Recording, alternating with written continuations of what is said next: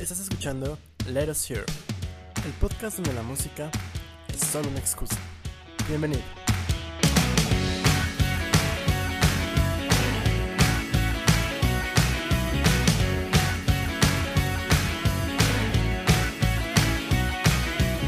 Y bienvenidos a Let Us Hear, el podcast donde la música es solo una excusa para platicar.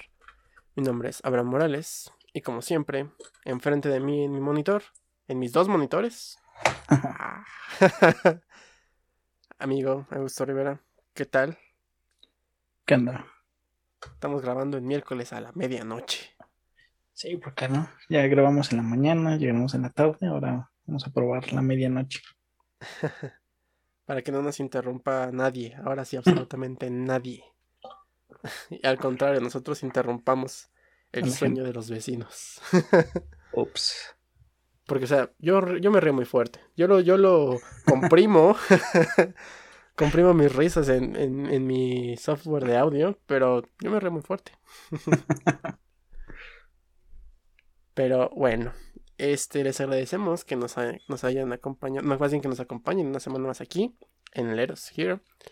En esta ocasión tenemos una tertulia que pues va muy al respecto a como a la materia legal de la industria musical en distintos aspectos. Y específicamente es los contratos musicales. Todo esto a partir de que alguna vez ciertos contratos de ciertos artistas se filtraron o se vieron como algunas... O ellos los filtraron. o ellos lo filtraron.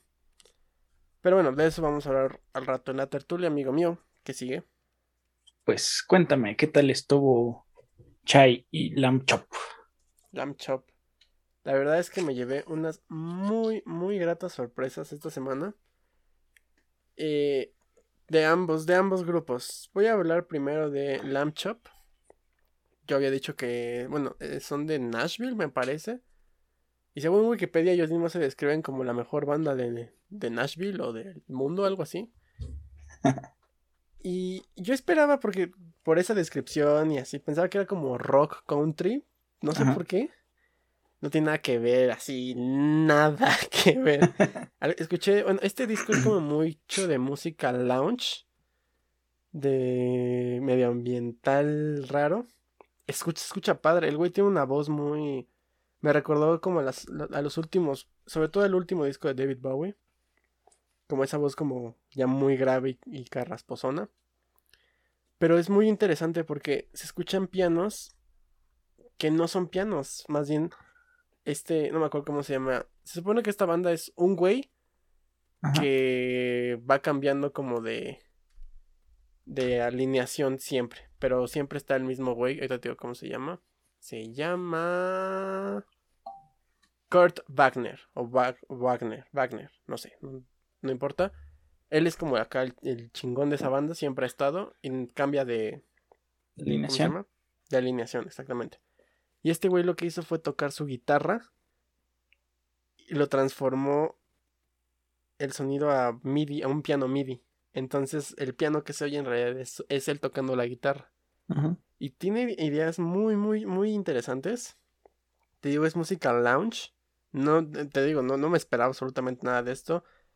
Escucha muy, muy como espacioso, ambiental. Muy padre. La verdad es que sí me gustó. Y recomendado. Puede sonar un, un poquito aburrido el disco por, por, eh, en algunas este, ocasiones si no estás como en el mood. Pero yo creo que este, este es un disco que se tiene que disfrutar como, o con un muy buen equipo de sonido o en, con audífonos. Porque si, si tus audífonos del metro aquí esto no, no lo van a apreciar. y la otra, el disco se llama Showtunes, Lamb Chop, y el otro fue Wink de Chai, que es un cuarteto japonés. Eso fue lo que me llamó mucho la atención. Son cuatro chicas, dos son gemelas, las otras dos no lo son. y también la descripción era que eran como un, un grupo de rock, y escuché algunos de sus discos anteriores, y sí son como punk rock pop. Este suena como a. como lo-fi dance. Muy indie, así como muy relax. Está muy pa, me encantó, güey, no mames, de verdad así me el, el, el, el mero día que salió, lo escuché, abrí el Spotify y me llevé a otra sorpresa. Ellas cantan una canción en el álbum de Gorillaz, el, el último, el de ¿De qué? Strange ¿Tiene un Times, el, el del Sound Machine se llama algo así, ¿no? Sea, tienen una canción con ellos. Y, me, y esa canción fue de las que más me gustó de ese disco. Pero como que me valió madre quién cantaba. ¿Quién eres? Ajá. Hasta ahorita, güey, no mames, de verdad. Es muy, muy. Como es, es música medio juguetona, pero te digo que también tiene estas ondas muy low-fi acá, más, más modernas, por así decirlo. Música de Instagram. y la verdad es que de- se los voy a decir de una vez. Este disco va a estar en- al final de mis recomendados porque neta me encantó. Neta, neta. Y, y escuché canciones, estos discos anteriores y la banda me encantó. Y te voy a decir algo, es muy raro que a mí me guste algo que no sea como cantado en inglés o muy raras veces en español. Porque como que esa barrera del idioma para mí es como difícil de superar. Pero ellas cantando en japonés es hermoso. Y de hecho este es su primer disco en el que todas las canciones están en español, en inglés, perdón. El título está en inglés porque luego es así como, ¿qué canción está escuchando? Este kanjis japonés, como- no sé. La, la uno. Se- sepa, exacto. no sé, güey. De hecho hay una que me gusta mucho y no sé cómo se llame. Así, no tengo ni idea. Está buena. Es la última. Pero no- Pero sí, muy, muy buenos discos, la verdad. Altamente recomendados. ¿Tú qué tal? Bueno, yo les debía eh, Delta Cream de The Black Keys, que resulta que es un disco de covers. Es blues, es totalmente blues rock. Está padre, está padre. Sí, sí es diferente a su, a su disco anterior. Está, no sé, está interesante. Me, me, me agradó como, yo casi no escucho blues. Entonces no sabía como que cómo lo iba a tomar, pero ese está padre. Eh, no conozco ninguna de las canciones originales. Son canciones también muy como que antiguas. Antiguas, así. Pinche arqueólogo las Bueno, tuvo que. Pues es que De, ya, la, de, la, de piedra roseta, ¿no? ya los Ya 60 tradujo. ya son ya es antiguo, güey. Ya somos más cerca de 2060 que de 1960. güey. Pero está bueno, güey. ¿Qué estás buscando? ¿Sí conoces alguna? Ujú. Y sí, No. Así de, de- tendría que escucharlo. sí, pero, pero sí está bueno. Está. Es diferente, diferente al, al de Black Keys que, que escuchamos, de hecho, hace, hace poco para los álbumes del 2018, ¿fue? ¿O 2019? Y el siguiente fue Olivia Rodrigo, Ah, Dios, a ver. que no está mal. Yo- no, yo no, yo no sabía nada, o sea, creo que alguna vez vi una entrevista o así como una nota en alguno de los sitios que frecuentamos para las noticias Ajá. y me enteré que ella, creo así, fue casteada como para algo de un programa de Disney Channel. Sí, sale en High School Musical, no sé qué, alguna de esas cosas. Y, pero después de ya que salió el disco y que se hizo como un boom raro en Twitter, no sé qué era, tenía 17 años. Sí, está muy. Creo que ya tiene 18. No, no sé, no, no, no tengo idea. Ahí te, ahí te, te, te confirmo. Realmente no, no tenía idea de, de- de quién era. Igual yo la conocí porque 2003 sí ya tiene ya tiene 18. 18 años. O sea, es Olivia Rodrigo es la nueva Olivia Newton-John. Mm, no sé.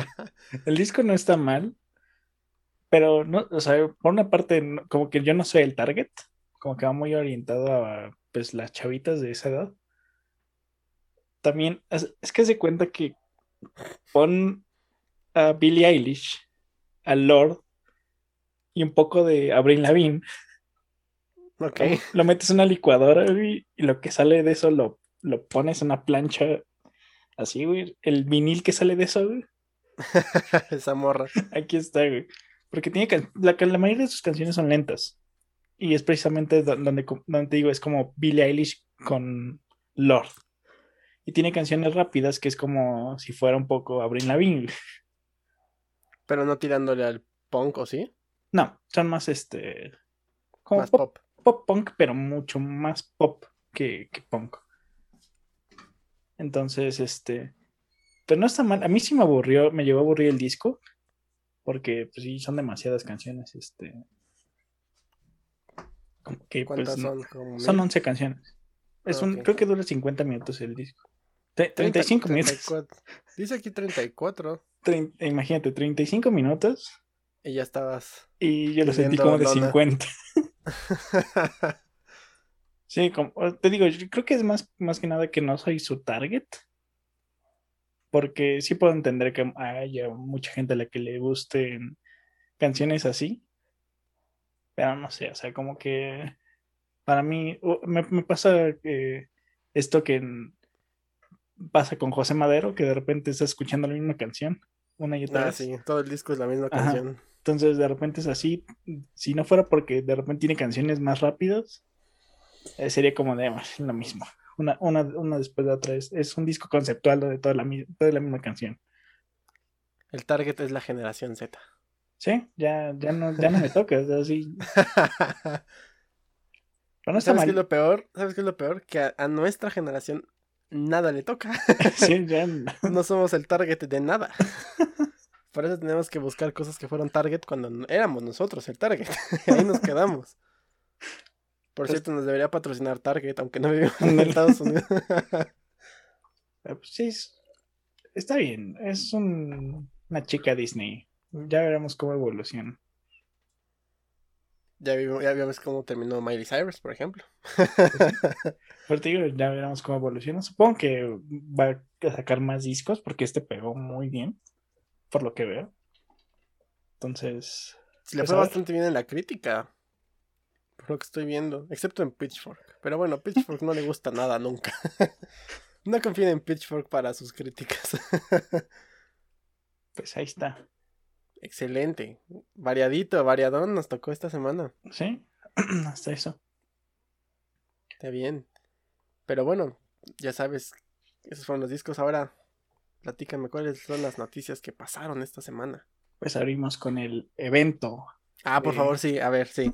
De una vez, saquemos esto de un- aquí. Antes que nada, Augusto asaltó, secuestró nuestro Twitter Y me fue mal, ¿eh?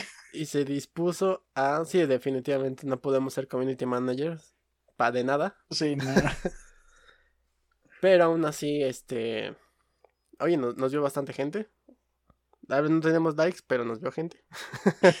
así como este programa. nos escucha gente. Somehow.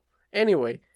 Pero ya, pasó el evento, el Super Bowl de Augusto. Así es. El evento más esperado del año, Eurovisión. Se llevó a cabo el, el sábado. Fue un robo, un robo este, muy grande a la canción francesa. Tenía que ganar. Voto por voto. Te voy a escuchar, te voy, te voy a decir una cosa. Ajá, Yo escuché la can... Yo no escuché la de Francia. ajá. Creo que me la mandaste una vez, pero ya me se me olvidó. Pero escuché la de Italia y está muy No, buena. sí, o sea, de hecho, el top 5, cualquiera del top 5 que hubiera ganado, yo hubiera estado bien. O sea, yo quería que ganara Francia, evidentemente, pero cualquiera de, de su top 5 hubiera, hubiera estado muy bien. Esa canción italiana está muy padre. Güey, no mames. De verdad, no ¿sabes que no, no me mandaste la de Francia? La, me mandaste la de Azerbaiyán. y como, Qué chingada. que sonaba una canción egipcia, pero bueno. Ah, no, esa es la de Ucrania. Creo que quedó Ah. cuarta, güey, por cierto. No sé, el chiste Está es muy que. padre también. El chiste. el chiste es que la canción italiana, que no sé de quién era. Maneskin. Tú, tú, eras, tú eres quien me tiene que, que dar toda la nota porque a mí me vale verga. pero la verdad es que la canción italiana es como. Como un rock muy raro. O sea, más bien como muy. Es glam rock. eh, Glam Exacto, rock. Sí, glam rock. Es glam rock. De hecho, se llevó. Justo te iba a decir, es reminiscente de los ochentas completamente. De hecho, este ganó eh, gracias al voto del público porque estaba muy atrás en, en el voto de, del De jurado. los países. Ah. Y hasta que de repente el voto del del público le dio pues prácticamente la victoria y ya no tenía nada que hacer las otras dos canciones que eran las de Suecia y la de Francia.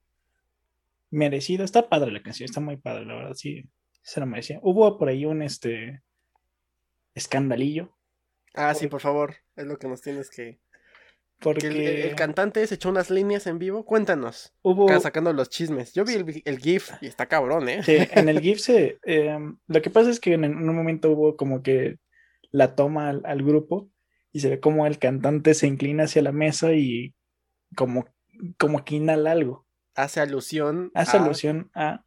En, en su momento se lo cuestionaron en la, en la conferencia de prensa, él mi- mismo dijo que no, y ya de hecho se hizo un drug test, salió negativo. Entonces, no sé. En, o sea, en el GIF se ve muy sugerente que sí lo está haciendo, Sí, pero que- su compañero, ¿no? Le da un pinche codazo así, Ajá. güey. De hecho, o sea, antes se ve como, como si estuviera viendo a, me están viendo, ¿no? Mejor él. como hacia los lados. Entonces, no sé, digo, Casi saca la pinche llave. o sea, Un puede, llavazo, perro. puede ser, puede que no, no sé, o sea, Yo digo que es como este lo que hacíamos cuando estábamos los morritos, que éramos unos idiotas.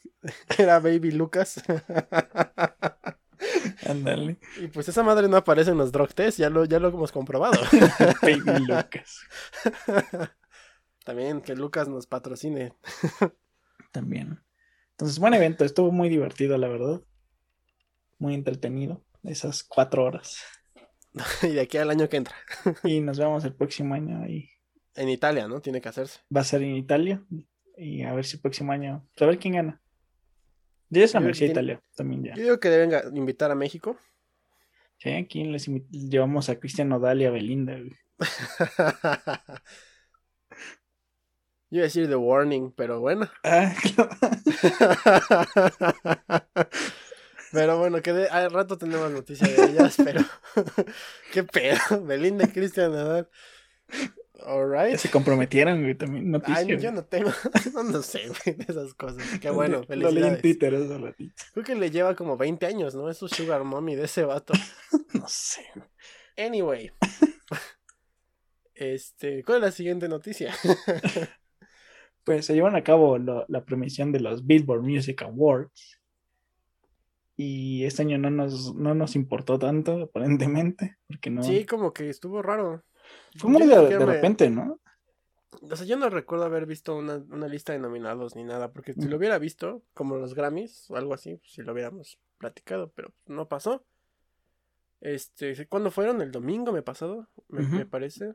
Eh, pues si quieres repasamos los estos eh, rápido. Fue aquí, aquí ya se hizo justicia.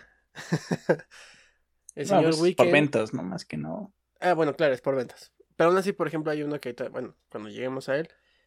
El señor Weekend se llevó Mejor Artista, Top Artist. Nuevo Artista se lo llevó Pop Smoke, mm, no sé quién sea. Ni idea. Male Artist, o bueno, artista masculino, eh, otra vez, el señor Weekend. Femenino se lo llevó, bueno, artista mejor artista femenina se lo llevó Taylor Swift. Ahí sí hubo robo. ¿A Billie Eilish? ¿O a quién? Pues a, o a Dua Lipa, no sé. Mm, tal vez a Dua Lipa. Pero pues también Taylor Swift sacó como dos discos el año pasado, ¿no? Así que chiste. Saqué 20. Son- Eh, mejor grupo, increíblemente perdió ACDC. No, no es cierto. Obviamente no. Ganó BTS. Pero se, se me hace como una, una muy, una terna muy extraña, ¿no? Porque Sí. tenemos a AGR, que no sé quién sea, Maroon 5, BTS y ACDC, así como. Sí. Eso es, eso es este, la variedad de la vida. 2020. güey. Hasta se ve extraño, ¿no? Así como los abuelos de ACDC con BTS. Sí. Que la neta ese disco no está tan bueno, el Power Up, pero ya, también, ya. Ya discutimos eso alguna vez. El Top Billboard 200 se lo llevó Taylor Swift. El Top Hot 100 Artist se lo llevó el señor Weekend. Mejor art... Les vamos a decir los que más nos importan, no nos vamos a meter en country, R&B ni esas mamadas. Bueno, no son mamadas, no nos importa. Eh, rock Artist se lo llevó Machine Gun Kelly. Top Latin Artist, ese no nos importa, pero es divertido decir. Bad Bunny ganó. of Es course. el artista latino del momento. güey. Claro, definitivamente.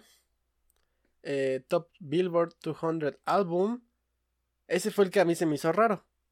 Porque ganó eh, Pop Smoke con su disco Shoot for the Stars, Aim for the Moon. Qué buen título, muy, muy, muy este. Muy poético. Y, y perdió ahí After Hours de The Weeknd. A mí no me gustó el disco, pero whatever. Y Top Hot 100 Song se lo llevó Blinding Lights Sí, del señor claro. Weeknd. Que esa sí Claro fue la sí. canción de la pandemia prácticamente. Sí. Entonces, ahí están todos los que nos importaron y los más importantes también.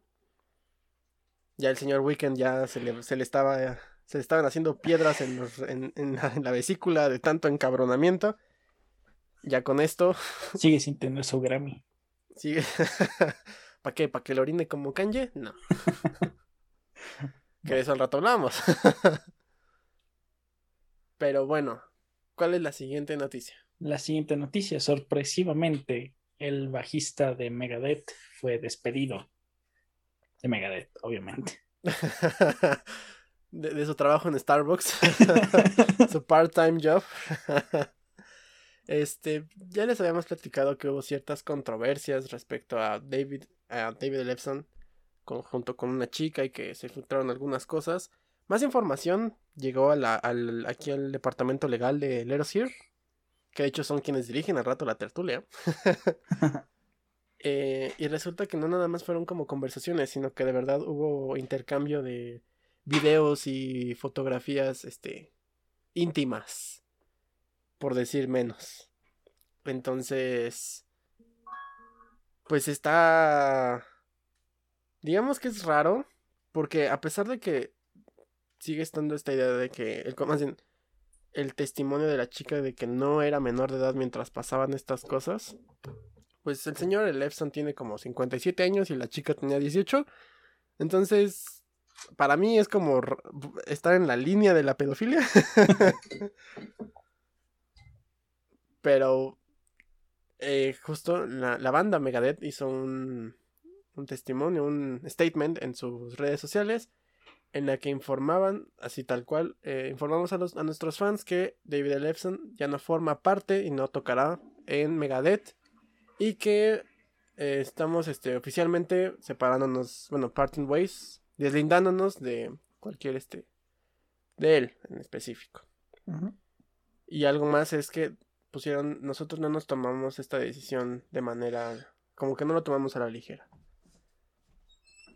Y bueno, entre otras cosas, la verdad es que es difícil porque prácticamente este güey era casi el, el mejor amigo de... Pues yo creo que sigue siendo su mejor amigo, más bien ya no tiene... Por eso, pero pero yo, yo creo que eso fue lo que fue lo difícil para ah, claro, ellos. sí, de que... La de tomar la decisión de esto. Porque lo platicamos, ¿no? O sea, pueden conseguirse un bajista, pero un amigo. ok,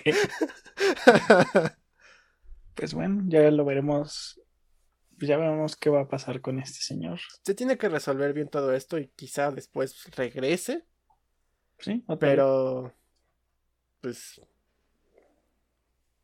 sí, eh, digamos que es mientras tanto. Te Digo, lo bueno es que ya grabaron el, dis- el disco, entonces... Es una- nada más ya no le van a poner, ya no lo van a, a credited en, en el disco. eh, yo creo que sí.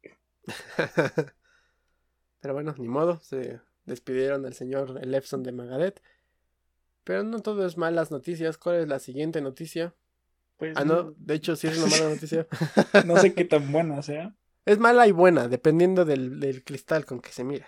Pues sí, y es que Glastonbury se llevó este fin de semana y tuvo muchos problemas técnicos, así que lo, tu- lo tuvieron que poner gratuito para pues mitigar esos problemas que hubo. Exactamente. De hecho, se encabronaron muy feo los, los que est- estuvieron de asistentes. Tuvieron muchos problemas este, en la, de origen, de transmisión. Se puso feo. Y el chiste es que justo al final hicieron un, el streaming completamente gratuito. Creo que no lo podíamos ver nosotros. Creo que- yo lo intenté, pero no pude entrar. Creo que sí era como region locked. La verdad es que no sé si ya, ya no lo volví a intentar. Y, y pues sí, o sea, hubo quienes sí pudieron ver el... Eh, es que además una hora y 15 minutos fue lo que se perdió del evento. Pues en los primeros actos mínimo. Pero bueno, lo, otra noticia que se desprende de, del evento de Glastonbury es que hubo un este este ¿cómo se llama? un performer especial de improvisto. ¿Qué pasó? Bueno, resulta que Tom York aburrido y, su amigo eh, Johnny Greenwood, junto con otras personas, Tom Skinner de otra banda que no conozco, eh, formaron una banda llamada The Smile que debutó precisamente, como dices, en este, Glastonbury. Así es, dos horas antes de que iniciara el evento dijeron, ¿sabes qué? Le marcó Tom York al, al señor Glastonbury, le dijo, señor Glastonbury, no le estoy preguntando, voy a aparecer en el evento. No, pero tenemos un ching, me vale madre. Soy Tom York. a esta hora toco.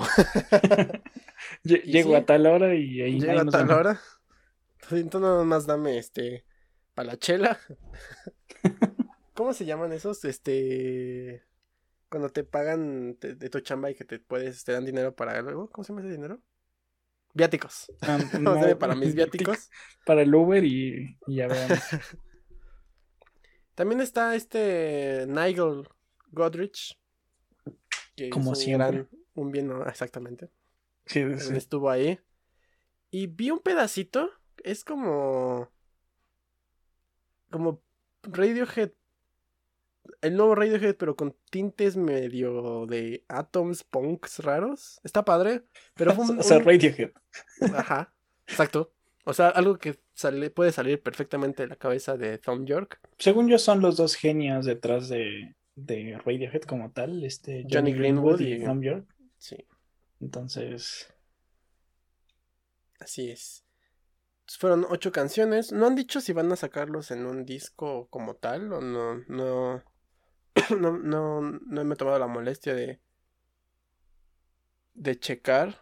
Pero hasta donde yo sé, porque su página, su Twitter, creo que su Twitter oficial, no tiene dos tweets. bueno, pero, pero sí me estaría interesante escuchar esto formalmente. Repetimos, la banda se llama The Smile. Hay que ver, ojalá saquen algo, porque pues sí quiero. es Tom York, Johnny Greenwood. Entonces, está chido esas bandas de, ¿sabes qué? Vamos a juntarnos ahorita. O sea, en lugar de que se vayan como al, al, bar de su casa, como, cual, como cualquier otra banda chiquita lo haría, ellos pueden darse el lujo de tocar en Glastonbury. Las ventajas de ser Tom York y Johnny Greenwood. Pero bueno, ahora sí, ¿cuál es la siguiente noticia? Que la siguiente noticia es BTS rompió un récord en Spotify con su canción Butter. Así es, ya dijiste BTS y ya por eso tenemos 100 reproducciones más. Eh, eh, justo como que estás comentando, estrenaron su canción Butter el día el viernes pasado, mayo 21, y debutó con 11 millones de reproducciones globales en Spotify, superando el récord anterior que lo eh, ostentaba Ed Sheeran y Justin Bieber con la canción I Don't Care de 10.977 millones. Eh, del año pasado, casi, casi. Mayo 10, el Día de las Madres del 2019. También rompieron récord, me parece que en YouTube y otras cosas. Eh, yo lo escuché, pero porque tenía como el mood oriental. Pero ya lo escuché casi al final del día, entonces yo más bien fui al otro día. yo no cuento en esas estadísticas. Y está padre la canción, no me desagradó. No puedo decirte que es como la octava maravilla y que me va a hacer un K-Popper acá, este, de hueso colorado. Pero no me desagradó, me recuerdo... ¿Has visto la película de Mulan? Ajá. ¿Te acuerdas como de la última canción? la llave la de los créditos, tu corazón. Me recordó esa canción. no está mala, creo que es su primera canción completamente en inglés. No estoy muy seguro de ese dato. Y pues está bien. Estos chavos prácticamente ya dominan el mundo. Sí, Lo que Norcorea no entiende es que tienen que ser un grupo de NK-pop. y así ya. Y así gobiernan el mundo como lo está haciendo Corea del Sur. Vean, el socialismo al, al, mundo. ¿Qué es en... Exacto, embrace capitalismo. Vi una entrevista porque además van a aparecer en la revista Rolling Stone. Ah, pues sí, en la portada, ¿no? En la portada. Pero vi una entrevista a ellos y, güey, parece que están hechos de cera estos vatos. No sé qué porque así brillan, pero brillan como si fueran velas. no, no, puede haber gente con cutis tan perfectos. Estos güeyes son, son niños probeta o algo así. Pues quién sabe, una de esos. son robots en realidad. Mira, les podría desear éxito a estos chavos, pero puta, no mames, ya. Estos ya, lo, They made it, ya ya déjenos algo, ¿no? Nada más falta que vendan el, el, NFT y no mames, ya, todo el dinero del mundo para ellos. Todas sus fans hacen, hacen vaquita, todo el, el Army, porque aprendí que se llama Army. hacen vaquita y les dan todo el dinero a estos vatos. Perfecto. Muy bien por ellos y por toda su fanaticada. E, estos, estas cifras demuestran que tiene una fanaticada muy cabrón. la verdad es que ve, el Twitter, este, pues de hecho ya en unos 15 minutos empiezan a llenarse de trending topics. A ver. Este, pero sí, ni modo. Bueno, más bien cool, cool por estas chicas. Chicos, ¿no? Chicos, sí, y por las, y por chicas y chicos que les guste Army, yo digo BTS y chiques, chises, no sé, whatever, chicks. Bueno, pues vamos a hablar de unas chicas, ¿no? Así es. De lindas, lindas, de lindas, ah, lindas. Esta banda viral de punk, que yo no tenía idea de que existía. ¿No escuchaste su presentación? No, de hecho, o sea, si no es por la noticia, ni me. Yo sí, de, repente como que se hizo viral su presentación. Tocaron en una biblioteca, no me acuerdo en dónde, de, Estados Unidos. Y son, Ajá, son cuatro chicas. Este, teniendo como esta vibra de chai y así. que tienen orígenes asiáticos y latinos. Y son punk de la vieja escuela lo, lo interesante, por lo que también se hicieron viral, es que una de sus canciones de la presentación más famosas es una uh, que se llama Racist, Sexist Boy, porque una de, como está esta onda de los la, xenofobia hacia los asiáticos y todo esto, pues las chicas hicieron una canción sobre el, sobre, lo, sobre el tema. Pero me gustó a mí otra canción que se llama Mónica, que es una canción que una chica le hizo a su gato. Está muy buena esa canción.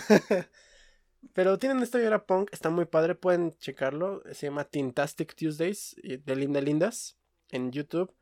Pero eso no fue la noticia. La noticia fue que los firmó Epitaph. Epitaph Records. Entonces, yo creo que ya pronto vamos a a escuchar algo, algún disco de estas chicas. Cool. Está, está, está padre. Porque es mucho de. Pues como esto de la vieja escuela, ¿no? De que de repente se junta alguien y alguien los descubre y. También es esto de que es, viral, se hizo, más bien se hizo viral y pueden capitalizar sobre lo mismo. Pero también ves porque también son talentosas, ¿no? O sea, como que va junto con pegado. está, está muy padre. La verdad es que sí me, me, me gustaron estas chicas. Son morritas, son de secundaria, prepa a lo mucho. Tanto eh, que incluso hasta Tom Morello dijo que la canción estaba chida. O sea, bueno, a Tom Morello le gusta todo lo que signifique como activismo social. Entonces, vamos, yo, yo sí les voy a estar manteniendo como la, la, pista. a estas chicas, a ver, a ver qué, en qué resultan. Pero Mientras sigan cantando canciones de su gato, I'm down for it. de linda lindas. Además el nombre está cagado. ¿Sí? Pero bueno, ¿cuál es la siguiente noticia? Pues otra banda de punk. Duran Duran. Sí, sobre todo. bueno, es punk diferente. En, en, el Reino Unido, durante los ochentas. Cuando Bueno, murió The Clash. Duran Duran va a sacar un nuevo disco y compartió su primer single, supongo que de, de este nuevo disco. Así es. El disco se va a titular Future Past. Será el, quin- el decimoquinto álbum de estudio que va a llegar a sus plataformas favoritas y tiendas y whatever el día 22 de octubre. El single fue Invisible. No, ese sí no me dio tiempo de escucharlo, al rato lo escucho. Pero también algo interesante es que va a tener varios invitados, entre ellos va a estar Giorgio Moroder, Mark Ronson, eh, Like Lee, Errol Alkan y el buen Graham, Graham Coxon de Blur. The Blur. Entonces va a tener invitados este disco. A mí sí me gusta Duran Duran. Es muy de los ochentas. Ujú. No, no, no, no, no lo sigo tanto. Más bien como que a mí me gustan mucho sus canciones de los ochentas, principios de los noventas. Lo que han hecho después me ha valido turbo verga, pero... A ver qué tal. Ya, sí, ya se ven, ya, ya se ven rucos. Sí, ya. Se ven bien. El ¿Qué? Botox se ve que ya que Sí. está, está, está, está pagando factura. Era la, la iluminación del, del set. También, no, no, no Ah, tuvieron Photoshop hace, este magia. Está bien, pues ahí está, 22 de octubre. Nuevo disco de Duran Duran. ¿Cuál es la siguiente noticia? La siguiente noticia, nuestras amigas. Este grupo de. Yo creo que ya en este punto te- no, no ya no somos amigos. No podríamos ser amigos ya no, hasta que seamos más famosos nosotros. quizá. Bueno, Hace, hace unos 5 años quizá sí. Sí, bueno, es que también ya las conocimos tarde. Exactamente.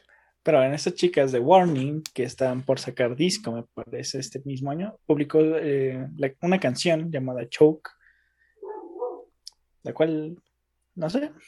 ¿qué Según te- yo, no han saca- se- según yo no van a, a sacar como álbum. No sé, o sea, sé que grabaron un disco. No sé si vaya a salir o no. O sea, ajá, exacto. Este. Bueno, la canción se llama Choke. Y está. ¿La escuchaste? No mames, está verguísima. Está- está padre. Está muy buena. Y algo interesante también es que. Esta canción la escuché en Apple Music. Más bien un, el free trial. O algo así, un preview. Y sí se escucha mejor que en Spotify. Entonces ya estamos, estoy a ¿Sí? punto de dar el salto. Porque incluso se escucha mejor en YouTube que en Spotify. Anyway, la canción está Mm. muy buena. Escucha metal chingón. Se escucha mucho, mucho más producido esto. Se escucha mucho más Sí. producido. Pero te voy a decir una cosa. Su, su single anterior o lo que sea. Narcisista me dio como mucho la impresión de que ya iban a cantar en español. Y volviendo Ajá, a lo que dije hace rato. Este, a mí me gusta. O sea, yo no soy mucho de escuchar como música en español porque, pues, no sé. Pero Narcisista me encantó y dije, bueno, me quiero escucharlas a ellas cantar en español. De verdad, así tengo un, todo un disco así. Pues me la, me la voy a pelar. Porque este show que es en inglés. Pero está buena. El disco, la canción está muy, muy buena. Y igual, o sea, yo no le voy a perder la pista a estas chicas. Porque Ujú. la neta están, están muy cabronas. Entonces, ellas sí están poniendo el, el nombre de México en alto. no como Cristian Nodal. No sé, eh, igual internacionalmente sí. Sí, Pero- exacto. Pero Internacionalmente. aquí en México, Ah, no, en México nadie conoce en- Warning. entra a Twitter y ve quién está en topic ahorita. Ay, ay, al- ahorita lo checamos. Pero bueno, The Warning, ahí está. Escuchen la Sí. canción, Choke, muy buena canción. Pero a ver, perdóname. perdóname. La siguiente noticia la tengo que dar yo. Por Fantástica perdóname. noticia, eh, por cierto. Esta es la e- es la noticia del siglo, yo creo. No estoy exagerando. Estos este, hipérboles a veces que doy y que digo pueden eh, resultar un poco exageradas o incluso de juego. En esta ocasión no lo es. Este es la noticia que todo el mundo, toda la población mundial estaba esperando, sin excepción alguna de, de nadie.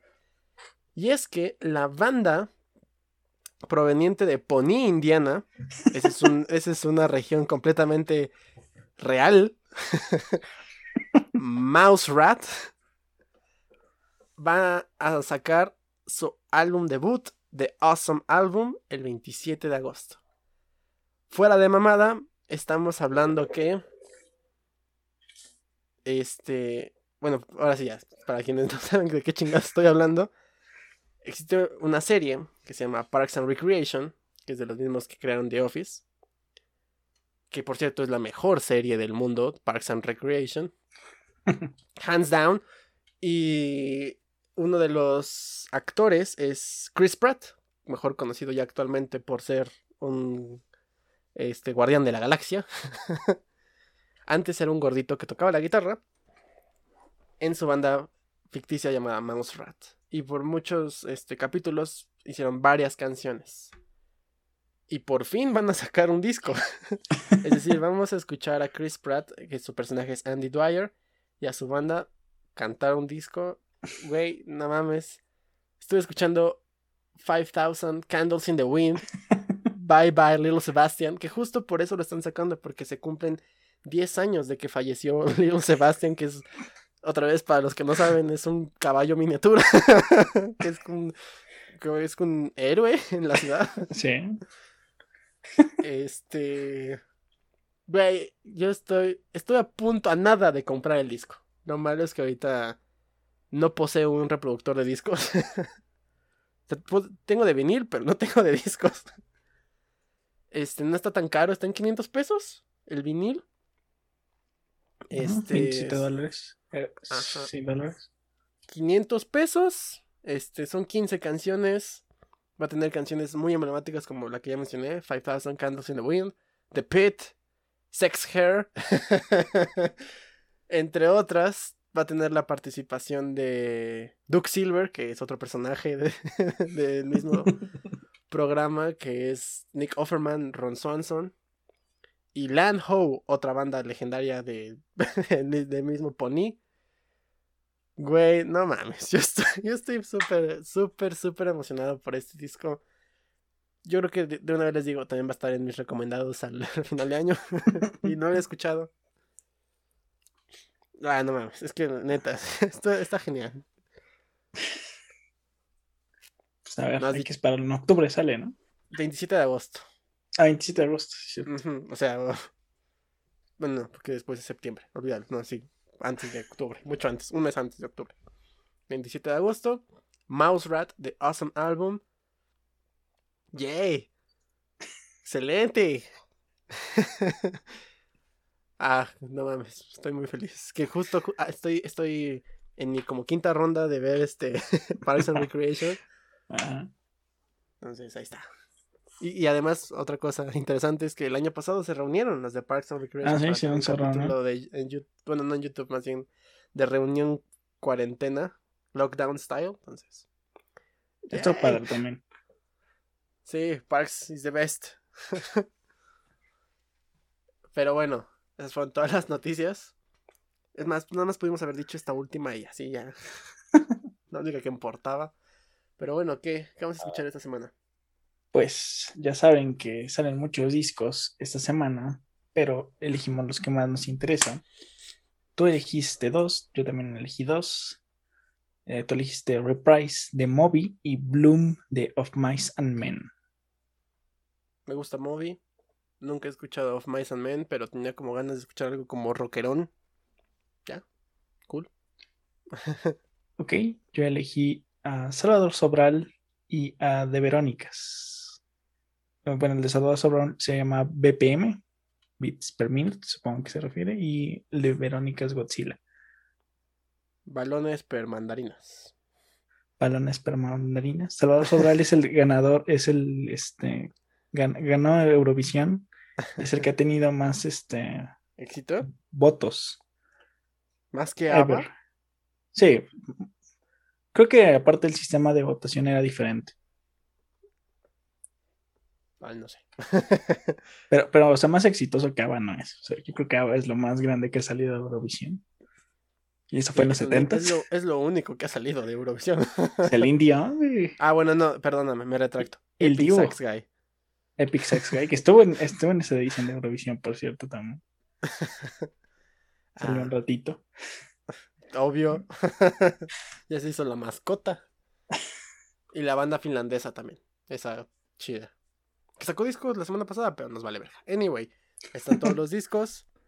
Pues hay que hablar. Vamos a sacar nuestro este buró este legal. Acá el bufete.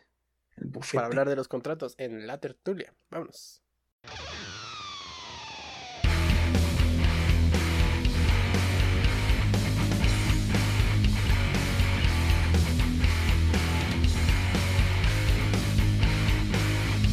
Y ya estamos de regreso aquí en la tertulia. Como bueno, ya les adelantamos, en esta ocasión vamos a hablar de una parte muy esencial, prácticamente es como una lo que forma el cimiento de la industria musical. Más allá de los músicos y el arte y de querer expresar tus sentimientos, son mamadas. Lo importante es que un papel te diga a quién chingado le estás vendiendo tu alma. ¿No? Entonces, vamos a hablar un, un poquito sobre eso, pero todo esto se da a partir de que ha habido cierto como revuelo en la dinámica legal en la industria musical. Ya lo habíamos este, también adelantado. Algunos artistas por enojo este, han filtrado sus contratos. Este tema ya también varios lo han recomendado. De hecho, lo han tocado. ¿Cómo se llama este eh, youtuber que, que lo tocó? Jaime Altozano. Ajá, él, él tiene un muy, muy buen resumen de, de todo esto que está pasando. Muy buen video, también si quieren informarse más.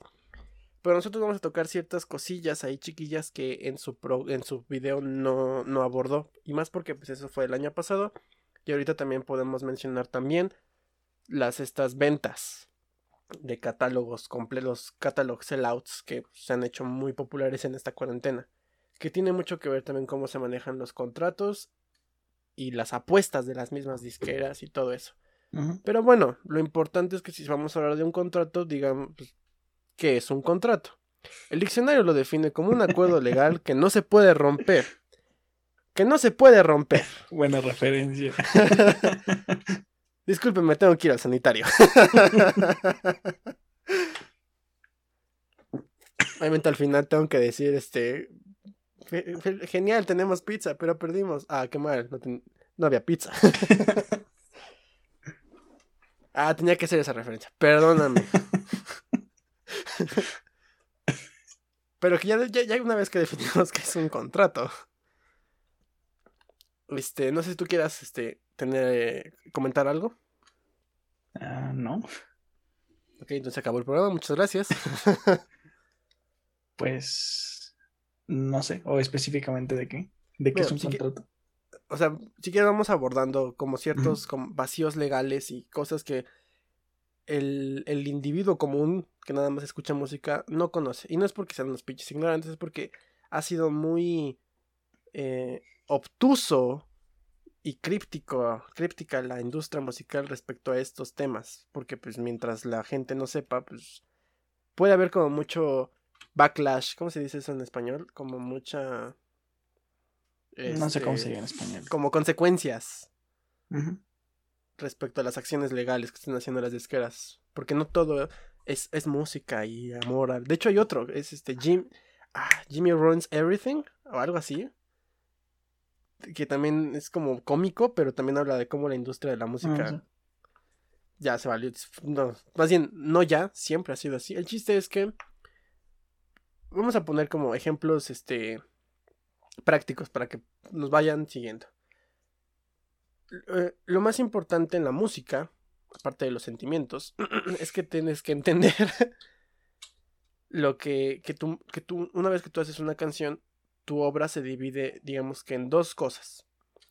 En dos tipos de derechos, por así decirlo. O legalidades o posesiones. O bien, si lo quieren ver también así. Una es tu canción, la composición. O sea, que tú te, te sentaras y escribieras la canción y la letra o simplemente que la tocaras y whatever. Eso es como tu copyright de autor de la canción, de la composición. Y la otra es que tú la grabes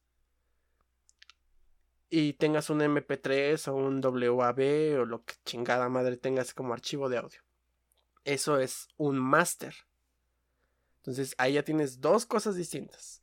La eh, tu composición protegida por derechos de autor y tu máster que también está protegido por derechos de autor, pero eh, funciona de otra manera, porque esta es una grabación, es un fonograma, es el, el, nivel de producción, el nivel de qué tanto le ingenieraste y, y así, ¿no? Entonces, eso es como lo más básico que deben entender, ¿no? O sea, porque hay veces que yo eh, veo que hay personas que le que haces una canción y te dicen, ah, ya la, ya la, ya la protegiste de los derechos de autor y es como, ¿cuál?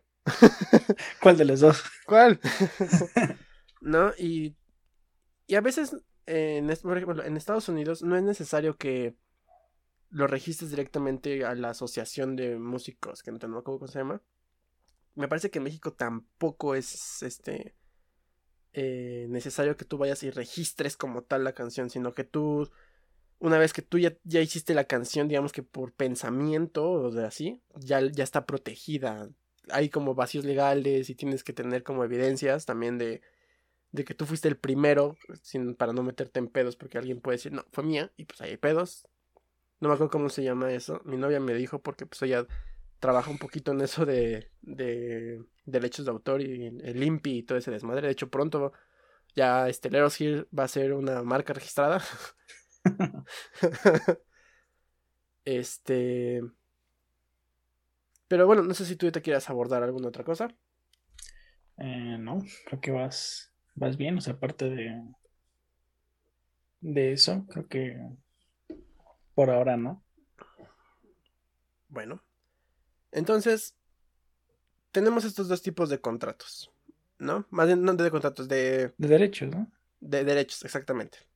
Si, tú, si a ti se te ocurre tú grabarte y todo, todo hacerlo tú, tú eres el que posee todas las, las los derechos y así, ¿no? Tú, tú puedes decidir si tu canción la pones en una película, si la pones en un comercial o si se la prestas a alguien más para que la cante. O sea, todo eso son distintas cosas. Por ejemplo, si tú le das a alguien más que la cante, no le estás dando el máster, le estás dando tu composición. Pero si tú pones tu canción para una, mm, una, una película, un comercial, ahí estás trabajando con el máster, no con tu composición. Por ahí van, por ahí van regalías ahí también. Pero en realidad es el máster y la composición. Son dos entes completamente distintos. Y es aquí donde vamos a llegar al primer tipo de contrato. Que es el de recording agreement. Que es justo. Es este. El cómo. Eh, una disquera apuesta sobre ti para que digamos tú le retribuyas. ¿No? Es decir, ellos te van a dar todas las cosas, te van a dar dinero prácticamente. Y X presupuesto. Pero además te lo van, hacen es un préstamo, te prestan dinero. Sí, más, funciona más como un préstamo bancario. Exacto. Si quieres, toma esta. ¿Esta parte? Sí. Sí, funciona más como un préstamo bancario donde ellos te dan por a cambio de que, bueno, tú vas a grabar el disco y te, dan, no sé, 100 mil pesos, por decirlo. Y esos 100 mil pesos tú los tienes, o sea, no son tuyos, nunca, nunca van a ser tuyos, son para producir tu disco. Creo que depende cómo, depende del contrato, cierta parte sí ya es tuya, o sea, ya es como que dinero que te pagan ellos, y cierta parte es como dinero que tienes que justificar que se usó dentro de la producción del propio álbum. Pero al final tú tienes que devolver ese dinero y la forma en la que lo devuelves es precisamente por tus ventas. Y ahí usualmente hay una división de porcentajes de cuánto se lleva tanto la, productora o, el sello discográfico y cuánto te llevas tú. Y depende mucho del artista también, porque hay artistas que pueden negociar mejores contratos que otros, pero la mayoría se lleva porcentajes muy pequeños de ganancia. Eh, de la cual de todas maneras de esa, de esa pequeña ganancia va a salir el, el repago a, a la disquera. Exacto. Ahora vamos a ponerlo eso como en, en, ejemplo práctico. Vamos a ocupar eso de los 100 mil pesos. Porque el de Kanye West hablaban de 8 millones de dólares, lo cual es que Kanye West es Kanye West, dinero. es demasiado dinero. Así, o sea, ¿no? Yo vi a un, un me parece que fue músico y también eh, trabajó en una disquera. Estuvo, digamos que de ambos lados. Y los préstamos pueden ser de 5 mil o 50 mil euros, ¿no? Que igual es un chingo de dinero, pero pues no son 8 millones de dólares, ¿no? Entonces vamos a poner como 100 mil pesos. ellos te dan 100 mil pesos para que, digamos que lo ocupes como tú quieras, pero que, digamos que el fin principal es que hagas un disco. ¿No? Si ya tú te, quieres gastar 90 mil en, no sé, hamburguesas y los otros 10 mil nada más para que lo grabes en tu cochera y así todo pichurriento, pues... Que fue lo que hizo Kenji. Exacto. Con, pero con 8 millones y además pidió más. Pero bueno, de hecho si quieren, hay un drive que, que recopiló todas las fotos de, del contrato de... PDF. Ajá, y lo convirtió en PDF para que si quieren ahí tener una buena lectura este fin de semana, ahí lo pueden revisar. El chiste es que, este, antes de que te den presten ese dinero, la disquera te dice, cuando salga a la venta, yo me voy a llevar, por ejemplo, 90% de las, de las regalías de las ventas y tú te vas a llevar el 10. Entonces significa que una vez que se que se eh, complete el disco y se empieza a vender, tú le debes a la disquera 100 mil pesos. Entonces, hasta prácticamente te vas a tardar más o menos 10 meses, porque son como 10 mil, 10 mil, 10 mil, 10 mil, hasta que tú puedas, o sea, por así decirlo, ¿no? Que si el álbum recopila 100 mil pesos cada mes, significa que 90 mil van para la disquera y 10 mil van para ti. Pero como les debes dinero, Hasta que esos 10 mil es para que les pagues. Exactamente. Entonces te vas a tardar 10 meses en pagarles a estas personas, a la disquera. Y solamente después de eso. Y ahora sí te toca tu. Ahora sí recibes los 10 mil pesos de tus regalías. Pero ¿qué pasa si. Bueno, si es muy exitoso, pues te, te tardas menos, ¿no? Si, si juntaste este, un millón en tu primer mes, pues prácticamente en ese mes ya completaste tu, tu, ¿cómo se llama? Tu, venta, digo, tu deuda, exactamente. Pero qué tal si no, si nada más recibiste 20 mil en el primer mes y siempre ha sido así 20 mil y 20 mil. Entonces significa que te está llevando, te estás llevando, ¿cuál, es el 10% de 20 mil? 2 mil. Entonces te vas a tardar mucho más en pagarle a la disquera. O sea, no estás recibiendo absolutamente nada de dinero por un chingo de tiempo. Está muy, no mames, está de terror eso. O sea, obviamente estamos poniendo como el, porcentaje exagerado de 90-10. Pero la realidad es que luego es como. Pero es que yo creo que sí. 85-15. O sea, la verdad es que no estamos tampoco tan, tan. No es tan descabellada nuestra, nuestra este, aproximación o nuestro ejemplo. Pero entonces, ¿qué pasa cuando no, le cuando no puedes pagarle a la disquera? Fácil, haz otro disco. Y ese es ahí donde obviamente el siguiente te dan menos presupuesto. Y además se acumula tu deuda. Porque es dinero, del dinero también lo ponen ellos. Exactamente. O sea, te bajan el presupuesto, tú terminas todavía endeudado y tienes que seguir haciendo discos hasta que pagues tu deuda. O sea. ya te despidan porque día de plano ¿eh? no es Exacto. También. Lo cual es. O sea, si ustedes creían que todos los músicos podían ser Paul McCartney y así la chingada. No. Ni ellos, porque pues, también ellos se los Porque también a ellos al principio. O sea, no, no fueron dueños de sus canciones por muchos años. Muchos años. Y estoy hablando ya prácticamente de la composición. No, no es cierto, de los masters. sí, del... De los masters, porque les fueron de Michael Jackson un chingo de tiempo. Hasta que después creo que Paul McCartney los, compró hace como 5, 6 o 10 años. Dijo, ahora sí, ya. Sí, ya, ya se murió Michael Jackson. Es más, no, creo que se los dejó. La verdad es que no sé cómo estuvo el desmadre ahí.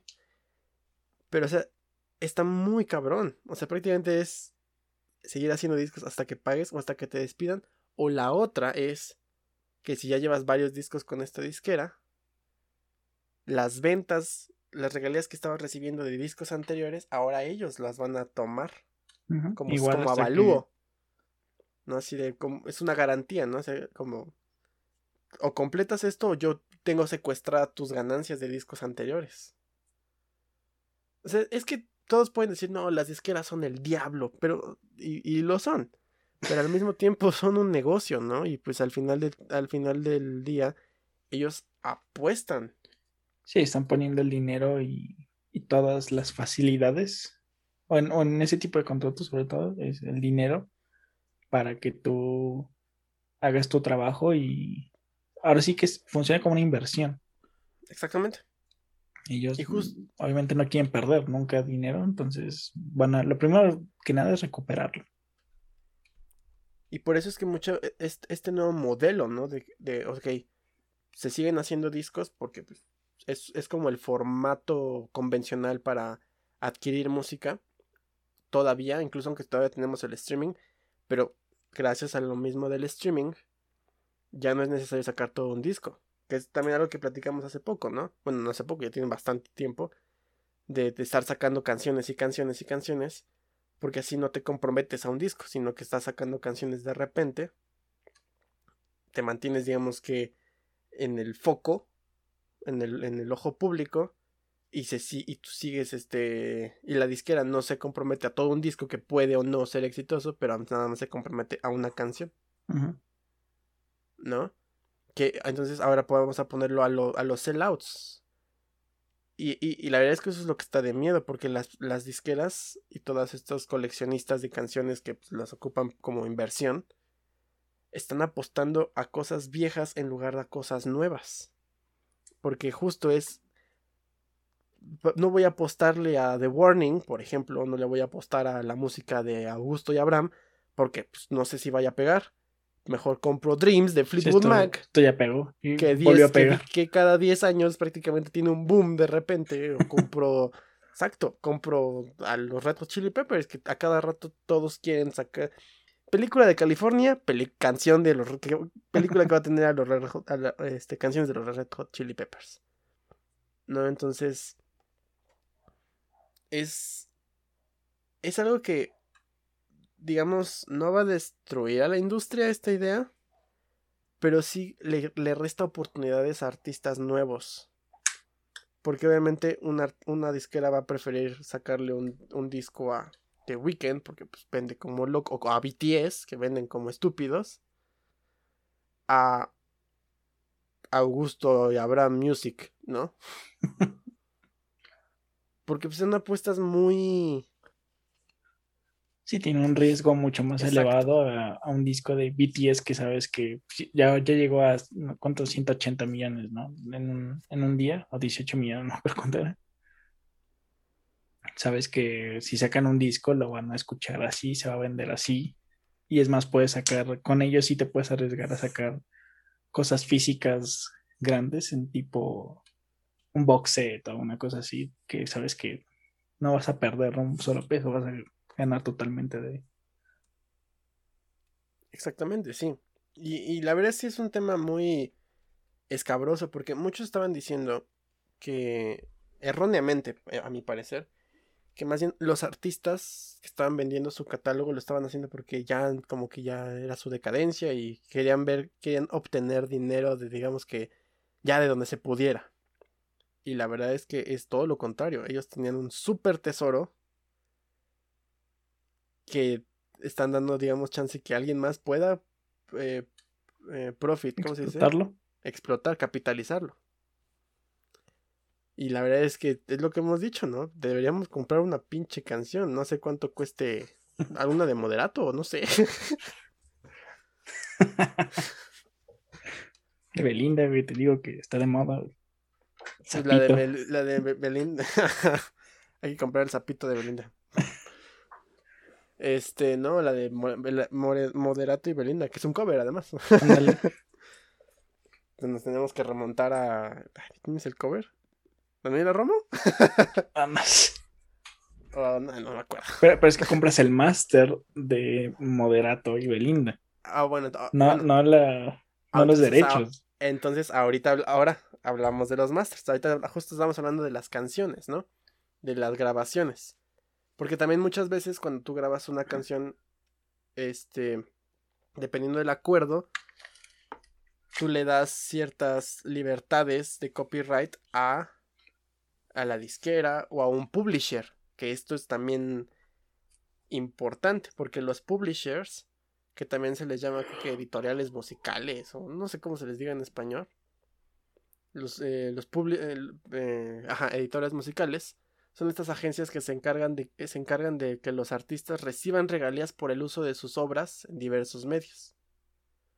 ¿No? Ellos son los que digamos que les se les asignan o se les confían tus derechos de autor para que y, se promuevan para que no sé alguien más los ocupe o pero estamos hablando nada más de la, del- de la composición en este caso ¿no? que algún otro artista la pueda cantar como un cover o whatever ¿no? o simplemente como tal que recabe todas estas mercancías porque in- independientemente si tú ocupas digamos que el máster en una película inmiscuido va tu- tus derechos de autor también entonces también ahí te tocan regalías Ajá. estas publishers lo que hacen es también promover que tu peli que tu canción salga en una comercial, película, lo que sea, y ya después ellos van y recaban tus regalías, se, se meten unos, unos cuantos pesos a la bolsa y te lo regresan a ti. ¿No? También hacen, eh, recaban los, las regalías de performances, o sea, de que tú vayas a tocar como tal en vivo a la tele o whatever, también esas regalías se clavan un poquito y van para ti. Y también directamente las ventas de discos, también todo eso, esas regalías se meten un poquito, también un poquito va para, bueno, un, un chingo va a la disquera y ya. Hace la repartición de. Exacto, es, es el que parte y reparte y tal vez no se queden con la mejor parte, pero sí se llevan una muy buena tajada. ¿No? Estos, los publishers, que es otro tipo de agreement, porque tú puedes, o sea, tú, tú, tú te puedes saltar todo este sistema, si- este, haciendo tu canción en, en tu compu y subiendo la SoundCloud. Pero obviamente la ventaja de estas disqueras y publishers es todo lo Sí, que tiene el mecanismo para, para venderte como, como producto, como artista. Mientras tú, pues, spam. Pronto, este, vamos a vender Let Us Hear a. No sé. Spotify. Yo estaría Convoy bien. una así. ¿Cómo? Convoy, ¿no? O sea, es como un grupo de podcast, no sé. Entendí con Boeing. Yo, ¿Los jugos?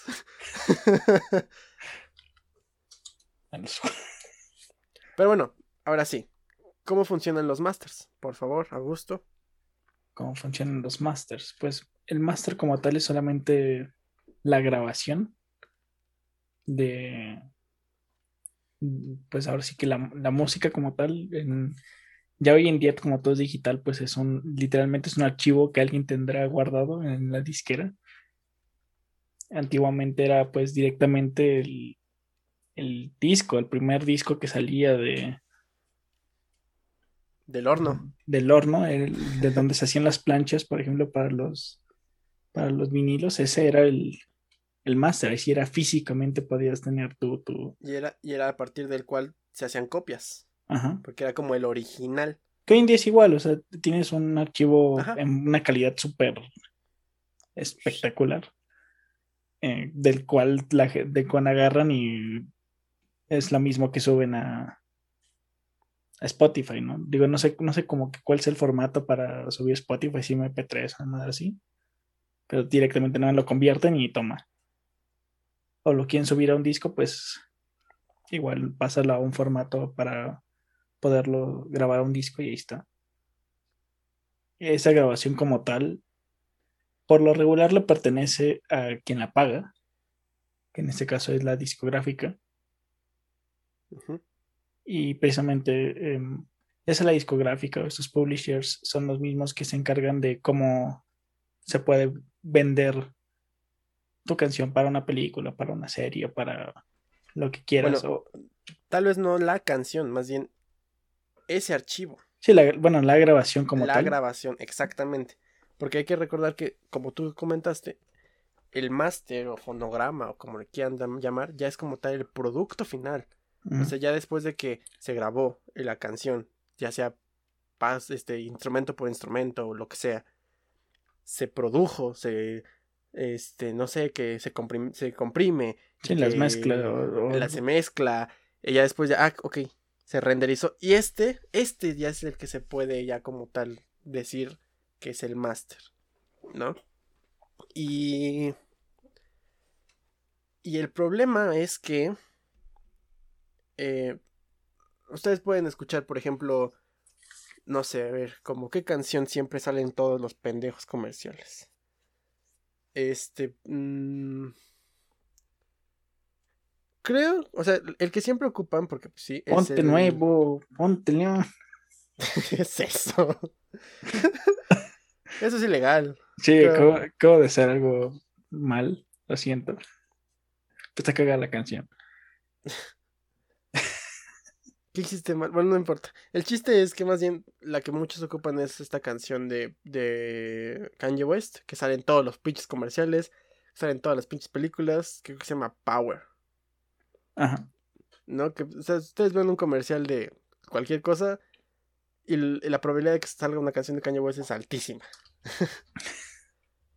Pero siempre es la misma canción. No le pueden hacer nada.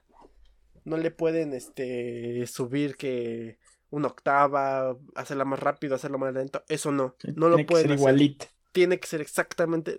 Y justo eso es lo importante. Porque, o sea, tú puedes decir, ah, bueno, esa versión la tiene la disquera. Yo me puedo hacer una grabación distinta y esa yo la vendo. Ah. ¿Qué es lo que hace la disquera? En tu contrato, dependiendo, puedes negociar, puede que no.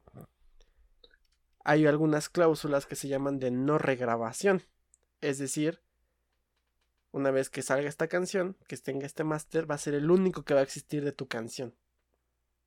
Cualquier otra cosa es ilegal, prácticamente no mames. Por eso es que también muchas veces los discos en vivo, que se pueden llegar a hacer como con otras disqueras, rompen contratos, porque es como si tú firmaste una regrabación, una cláusula de no regrabación, y tú lo haces en vivo, eso es ilegal. es, directamente estás regrabando, aunque lo haciendo en vivo, ya el hecho de que estés pasándolo por una grabadora y hagas un otro máster, pero ahora un disco en vivo, eh, todo eso entre comillas, este, ya estás rompiendo tu... O, déjalo así, o sea, el hecho de que varios artistas vayan y, por ejemplo, ahorita que estamos en la pandemia, suban, no puedo decir covers, pero versiones como acústicas de sus canciones. se me haría muy estúpido que de repente por ejemplo, Sony BMG flaguea X artista porque a pesar de que su canción, por una, por firmar una madre de no, no regrabación, no pueda compartir eso, porque está... Creo, creo que lo que iba a pasar, por ejemplo, recuerdo José Madero, que le prohibieron hacer este covers en su Instagram. Covers, bueno, covers no, más bien hacer interpretar sus canciones son sus canciones y todo, pero no, no lo deja, ya no lo dejan este, hacerlo en, en Instagram. Porque pues supongo que sí, algo, algo tienen dentro del contrato que... Y son sus canciones y no puede. No mames. Por eso, ese es el motivo principal por el cual una persona cuando sube un concierto a YouTube, lo bajan. Porque justo eso o este todas las ganancias se las lleva la disquera. porque ellos son, al fin, al fin y al cabo, son los dueños del. Pues de esa grabación. De... Y si hay otra, no puede, no, puede existir otra. por, por contrato. Y si existe y se parece, todo es para ellos, porque es de ellos. Lo cual tiene sentido, o sea, legalmente está bien. ¿no? O sea, no estamos diciendo que lo mismo, o sea, sí son el diablo las disqueras, pero tienen motivo para ser el diablo. Pero todo esto depende mucho de qué tanto sepas negociar. Porque si tú vas como nuevo artista, y esto es más como para los nuevos artistas. Por ejemplo, las chicas estas de, Linda Lindas, que ahorita les digan, no regrabación y la chingada. Pero ellas fueron, por ejemplo, ¿no? que les pongan una cláusula de no regrabación. Pero ellas fueron conocidas por internet. Significa que les sellaron, les cerraron por ahí. O sea, no pueden hacer algo de internet para nada porque no, no pueden. Punto. ¿No? Entonces lo que pueden hacer son distintas negociaciones de, ok, el máster te pertenece a ti por cierta cantidad de años y después se me recupera. Me regresa a mí completamente. O de aquí al infinito, pero compartimos tanto tú, tanto yo.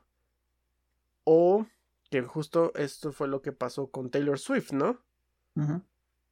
Que ella... poder de veto. ¿Mande? Ya tiene como poder de veto de dónde, dónde sale y dónde no sus canciones. Claro, ella una vez que, exacto, en su contrato tenía una opción de no, este, o sea, puede y, puede y no regrabarlas, pero lo que sí podía hacer es decidir en dónde, que, en, en dónde aparecían sus, sus canciones. Pero lo que voy también es que todo este desmadre de que se vendió su catálogo y sus canciones y que su agente y todo ese desmadre dio como resultado que grabara las canciones nuevas, ¿no? Su primer, fue su primer disco, no sé qué disco fue, tú sabes. No sé qué, creo que no fue su primero. Bueno, el no, no fue el primero. Pues. Fue uno de sus discos que, ok, no, sus masters no eran de ella pero entonces lo que ella hizo fue regrabar el disco de tal manera que fuera exactamente igual. Wow. O sea, yo sí aplaudo eso. fue un, un movimiento de esos outstanding. Porque prácticamente resolvió todo su desmadre, ¿no? Ahora existen, digamos, dos masters de la misma canción y son exactamente, entre comillas, iguales. Pero ahora ya tiene la, la, posesión completa de los derechos de sus masters. Y la otra persona que es dueña de, los otros masters, pues no, no puede hacer nada, porque además ese güey se las vendió a alguien más. sí, porque como no podía hacer nada con ellas, pues dijo, bueno, pues, me deshago de ellas, pero me quedo con una parte. Ajá. Porque por eso fue que directamente Taylor Swift dijo, no, pues, ¿sabes qué? ¿Sabes qué mejor yo puedo hacerlo? Lo voy a hacer. Hago mis, regrabo mis propias canciones que, que se oigan exactamente igual. Y así no rompo mi contrato.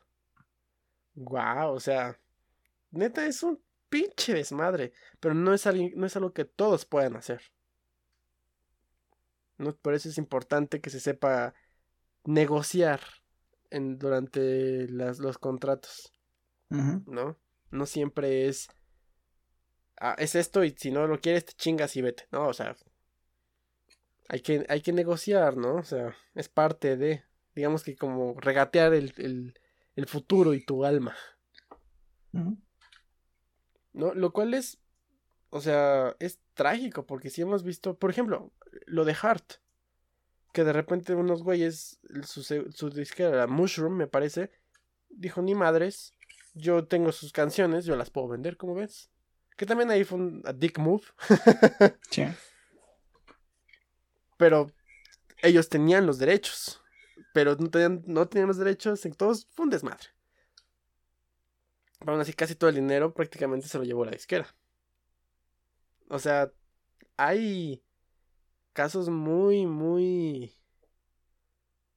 Pues muy escabrosos, ¿no? Y hay otros tipos de contratos, ¿no? Hay, hay este ya está como en la categoría de misceláneos, por ejemplo, ¿no? De los de Booking, que son los que te agendan y te buscan tanto, sobre todo tours y conciertos, ¿no? Porque obviamente si tú quieres que, o sea, si, si, viene, no sé, los Black Eyed Peas a México, el señor Ocesa no fue y le marcó a Fergie, oye Fergie, ¿quieres venir a México? Y dijo, y Fergie, no, sí, a huevo. No, no funciona así. Yo sí, pero sin los Black Eyed Peas. y así fue como se separaron. The End. Que se llama su último disco, ¿no? bueno, su último disco sin Fergie. Con Fergie más bien. El chiste, anyway.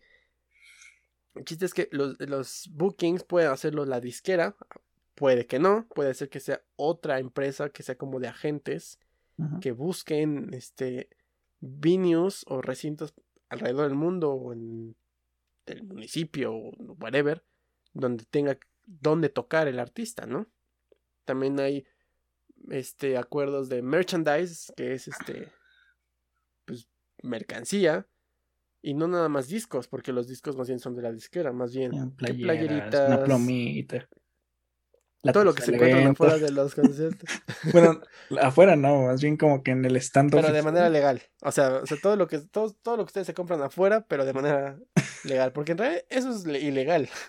No sé si lo sepan, pero eso es ilegal. pero es más barato. Llévese la tacita, el llavero del evento. o sea, no le hace daño al artista como tal. Como tal. Porque también muchas veces los box sets, dependiendo también de los de los contratos, pueden ser también vendidos por merchandise. Así. Dependiendo. El, el programa, la palabra favorita del programa de hoy es depende. Sí. ¿No? Otro es el de manejo de redes sociales. Que eso ya es mucho más actual. Sí, que todo, obvio. Que, sí, claro, o sea, no, les puedo decir que los Beatles en, en 1970, 68, tenían así como, abrieron su Facebook y pues, no. Pero por ejemplo, allá tenían agentes de PR, eh, Public Relations. No, que es lo mismo ahorita. O sea, siempre ha habido relaciones, personas que se relacionan para hacer relaciones públicas. No nada más que a veces, durante esa época, no lo hacía un agente en particular, sino que lo hacía. Yo creo que este es como uno de los más importantes. Había algo que, bueno, más reciente yo creo que se llaman los agreements o contratos 360, los 360, pero los quiero dejar como más para el final porque son como todavía los más, más, más actuales. Que abarcan todo. Pero a lo que voy ahorita es que estos PR que, que siempre buscaban, pues, conexiones para que los artistas tuvieran dónde llegar y caer y así, pues todavía existen y son los managers, son los representantes de los artistas. Que también el, contratar a un representante no es en chilamesta, no es este ir a la agencia de, de, talento y, ay, ¿tú qué sabes hacer, hijo? No, pues sé hacer esto, ah, órale, verga, te conseguí esta chamba. Que usted sí puede funcionar así, así puede. Pero obviamente, este, es, puede ser como muy complicado, porque prácticamente un agente, un representante, es quien dirige tu carrera prácticamente. Porque a menos de que tú te, te, representes a ti mismo y no te vuelvas loco, porque es un desmadre, o sea, es literal que se encarga de que el artista tenga chamba. Sí. Entonces, vamos a ponerlo. Tiene que lidiar con todo. Exactamente. Y a veces no nada más eres tú, a veces es otros dos o tres artistas. Y, o sea, sí es un muy. Es un desmadre también ser representante. Porque no puedes que. Porque, exacto, te contratan. Tú no, o sea, no le estás haciendo un favor. O sea, el artista te está pagando literal para que tenga el trabajo para que él pueda después pagarte, tío. es como una, una retroalimentación positiva muy extraña ahí. sí. exacto, si, si, tú no... Pero también al mismo tiempo, aunque el, el artista no, no, no, no trabaje, el otro tiene que, que cobrar, ¿no? O sea, es extraño el mundo de los, de los managers, pero aún así el chiste es encontrar uno, uno bueno que no te quite tanto dinero, pero al mismo tiempo no se inmiscuya porque a veces, muchas veces, los representantes también se meten mucho en el copyright. No en los masters porque es otra cosa, pero o también dependiendo del agreement, el acuerdo.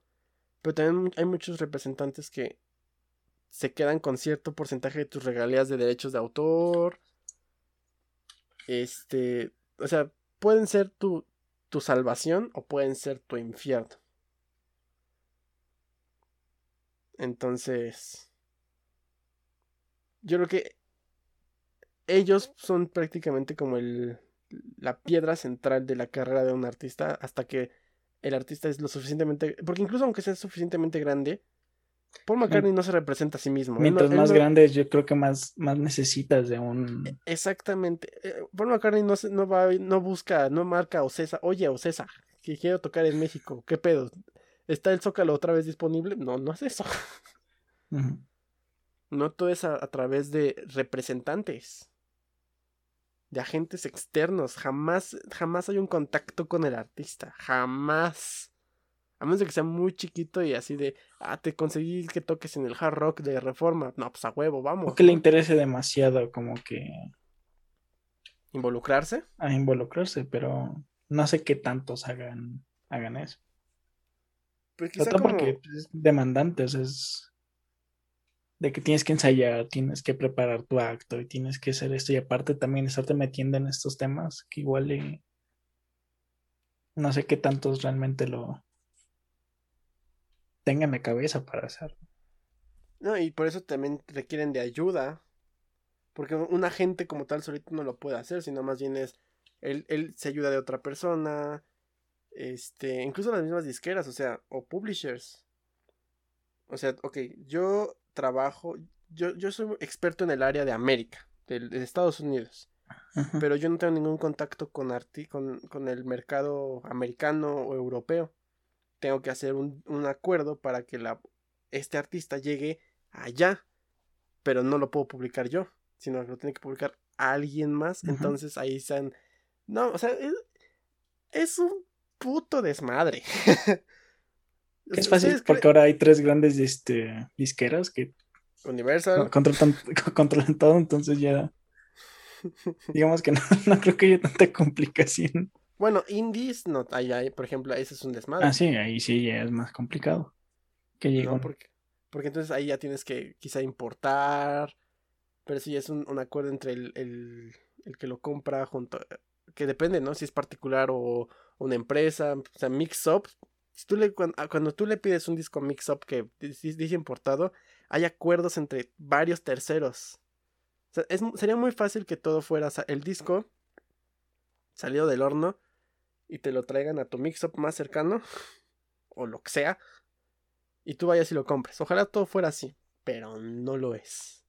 Sí, hay, contratos, hay muchos intermediarios, ¿no? Exacto, y todos estos intermediarios se rigen por muchos, muchos contratos. O sea, y a veces son contratos que ni siquiera el artista se, este, está consciente de. De hecho, hay, hay una página que se llama taxi.com que tiene un resumen muy, muy resumido, pero a la vez muy, muy complicado, que se llama How Does the Music Industry Work? Y justo habla todos estos como... Los diagramas, ¿no? Que pone. Ajá, como un diagrama de flujo de cómo se mueve el dinero y cómo funciona como tal. Es un desmadre. Sí. sí. Entonces, o sea, wow, yo, yo la neta. Pero también se ha hecho eh, difícil de entender justo porque los, las, disqueras se pueden aprovechar de eso. ¿No? O al menos lo hacían, porque ahorita estamos viviendo en una era en la que la tecnología ya nos alcanzó.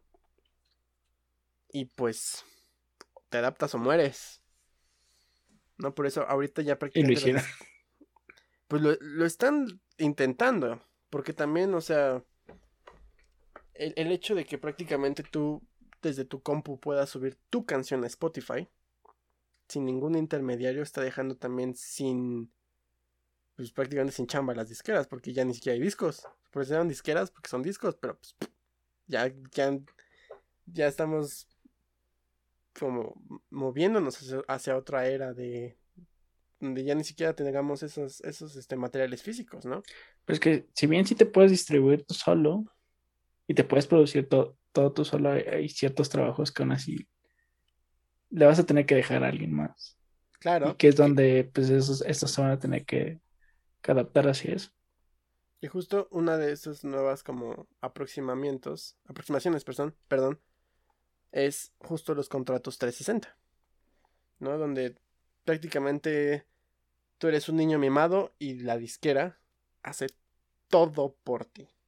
Todo, todo, todo, todo. Manejo de PR, merchandising, booking, este publishing, recording, todo, todo, todo lo hacen por ti. Lo, pero es que es lo mismo, o sea, dependiendo de qué tanto funcione o, qué es lo que firmes, puede ser un alivio. Sí, o un terror, completamente. Te pueden controlar, más bien puedes estar entre, te controlan completamente o... Exactamente. O son nada más una ayuda. Y es, es, es, es la, la, el nuevo plan que que tienen las disqueras para pues no morirse. Y justo creo que también por eso es mucho esta idea de la, nueva tecnología, los nuevos artistas están empezando a no necesitarnos. Entonces, para no perder nuestro estatus, entre comillas, hay que apostarle a lo viejo. ¿No? O sea, porque obviamente eh, ah, esto de las, de las sellouts no es que una disquera compre todo un, este un catálogo de un artista, más bien es que hay distintos como nuevas empresas que se dedican a invertir en canciones, ¿no? Pero porque las disqueras no necesitan comprar porque ellas son dueñas ya de muchas canciones. Entonces más bien ahora le están compitiendo a las disqueras en este aspecto también. De digamos que a ver quién vende a quién qué canción, ¿no? Es así de, bueno, si, no sé, los Rolling Stones le pertenecen a Universal, no sé, chingados. Pero los Red Chili Peppers son de Nile Rodgers. Y tú quieres una canción chingona para tu película, digamos que a quién, a quién se la pides. Si a Nile Rodgers que tiene a los Red Chili Peppers o al Universal que tiene a los Rolling Stones. Pero no es como que alguien te diga, ah, pero sabes que mejor quiero una canción de Always o de Warning que creo que Warning la, firmó Sony, no estoy seguro. Pero bueno, el chiste es que creo que va por ahí ahora la industria, ¿no? A, a, conservar lo viejo, pero no en el sentido de... No, no para... ¿Cómo se dice? Cuando... Sí, no en el sentido de, de conservarlo como tal para... No para preservarlo, sino para conservarlo en el sentido de poder venderlo. Y o sea, entiendo, es un negocio, pero no... Como que es una idea muy errónea de, pues, de lo que tendría que ser como el arte. Creo que es el... Creo que es el, medio artístico que más complicado se vende y funciona. Bueno, junto con las... El cine, que es como... Pues es que... es que al final son industrias que venden mucho. Que tienen contratos que son ya viejos o desactualizados.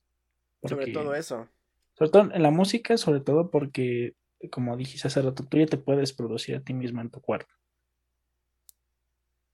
y lo puedes agarrar y subir a, Spotify y, todo va a llegar para ti. No, y puedes hacer tu pinche video musical con tu celular, en tu casa. Bueno, no en tu casa, pero con tu celular. Igual editarlo en tu compu y subirlo a YouTube y ya. Pero hay otras cosas aparte que, como dijimos hace rato, hay otras, eh, no, te puedes mover tú solo completamente.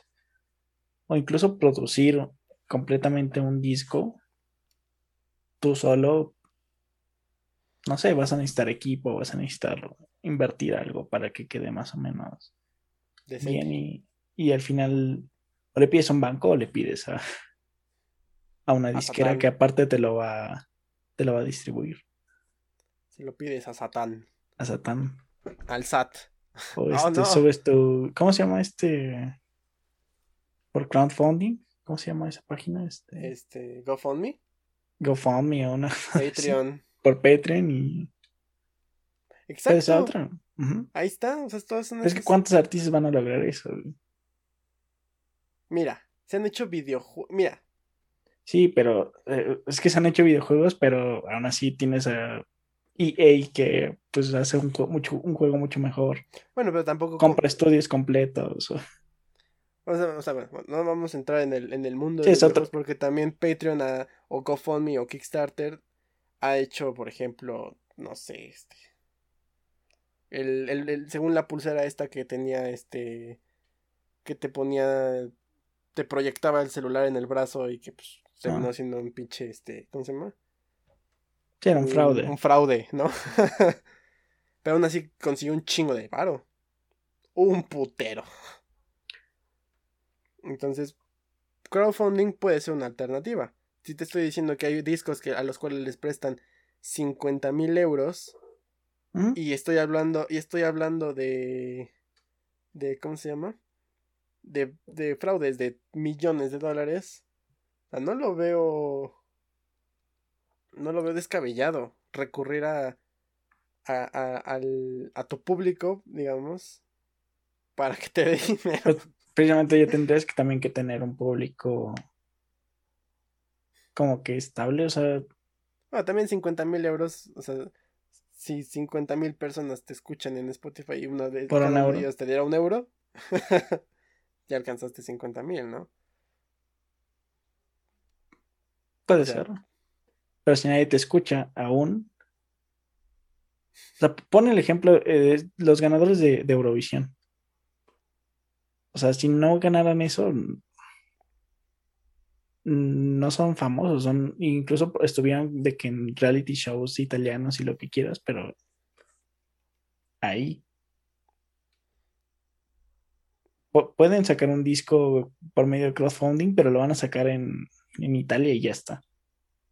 O aquí en México puedes hacer un GoFundMe y, conseguir 100 mil pesos para grabar un disco, pero no lo vas a poder distribuir de la misma forma que una disquera. Porque no, no tienes las conexiones, no, no tienes los medios tan grandes como los tienen ellos. Incluso el hecho de que te puedan posicionar como eh, a Grammy. O sea, tú, tú puedes mandarle tu correo a, Yo, yo, güey, yo llevo cinco años mandándole siempre canciones a los Grammys y jamás me... jamás te van a aceptar.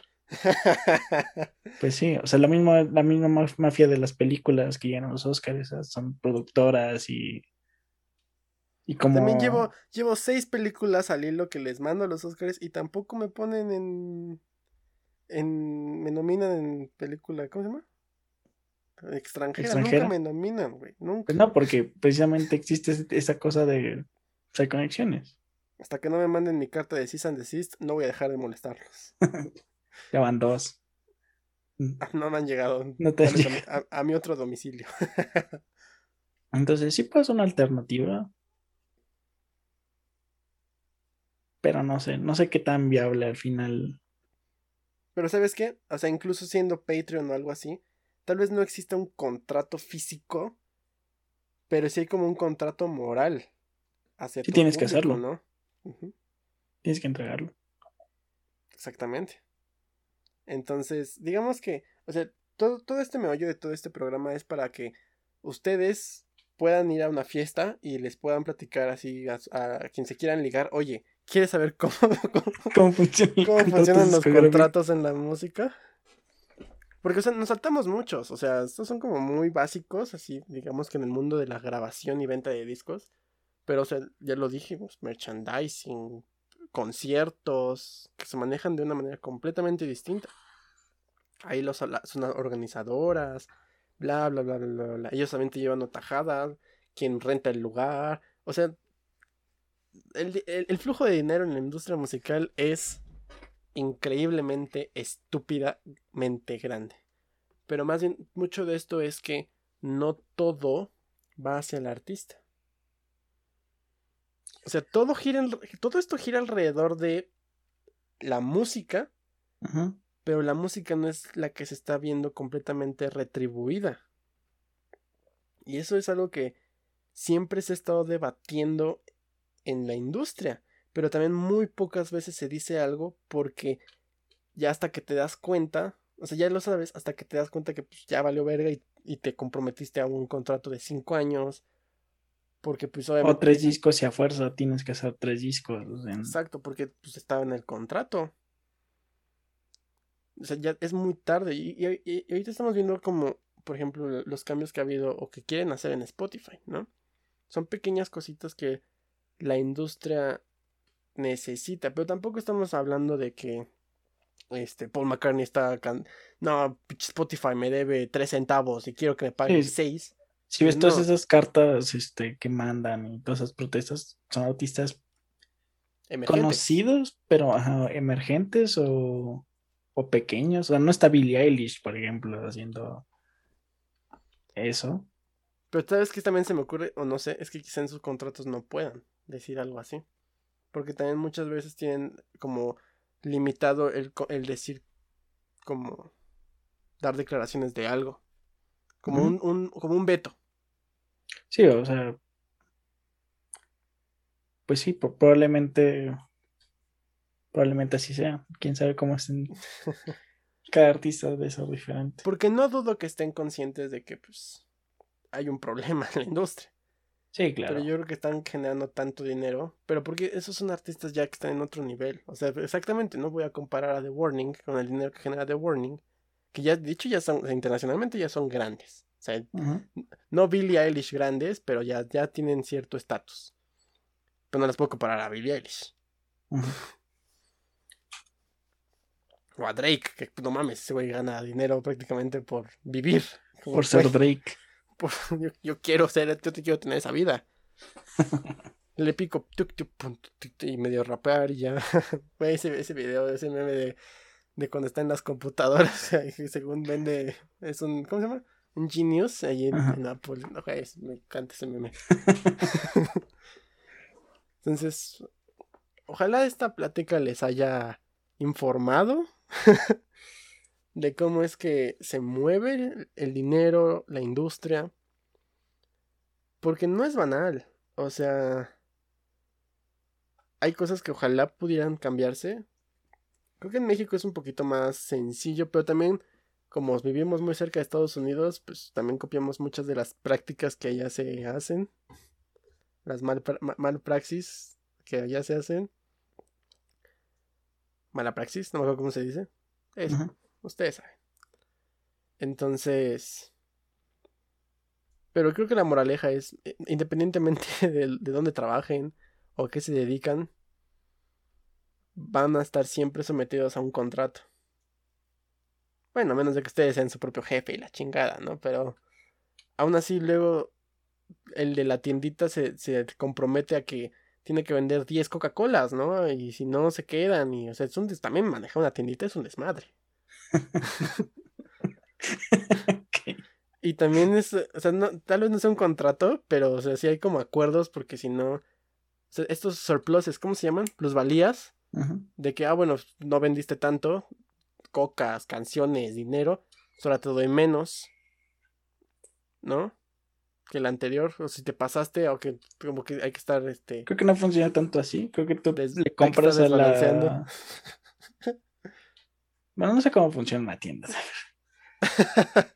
o, sea, yo no o sea, yo no manejaba una tiendita, pero en mi familia hubo una y medio me... O sea, estaba chiquito, ¿no? Pero tampoco era de mi familia directa, entonces. Pero bueno, entonces, lean, es muy importante que lean un contrato y pues recuerden, es un acuerdo legal que no se puede romper. No se puede romper. No se, puede, romper. Yo solo demando lo que es mío.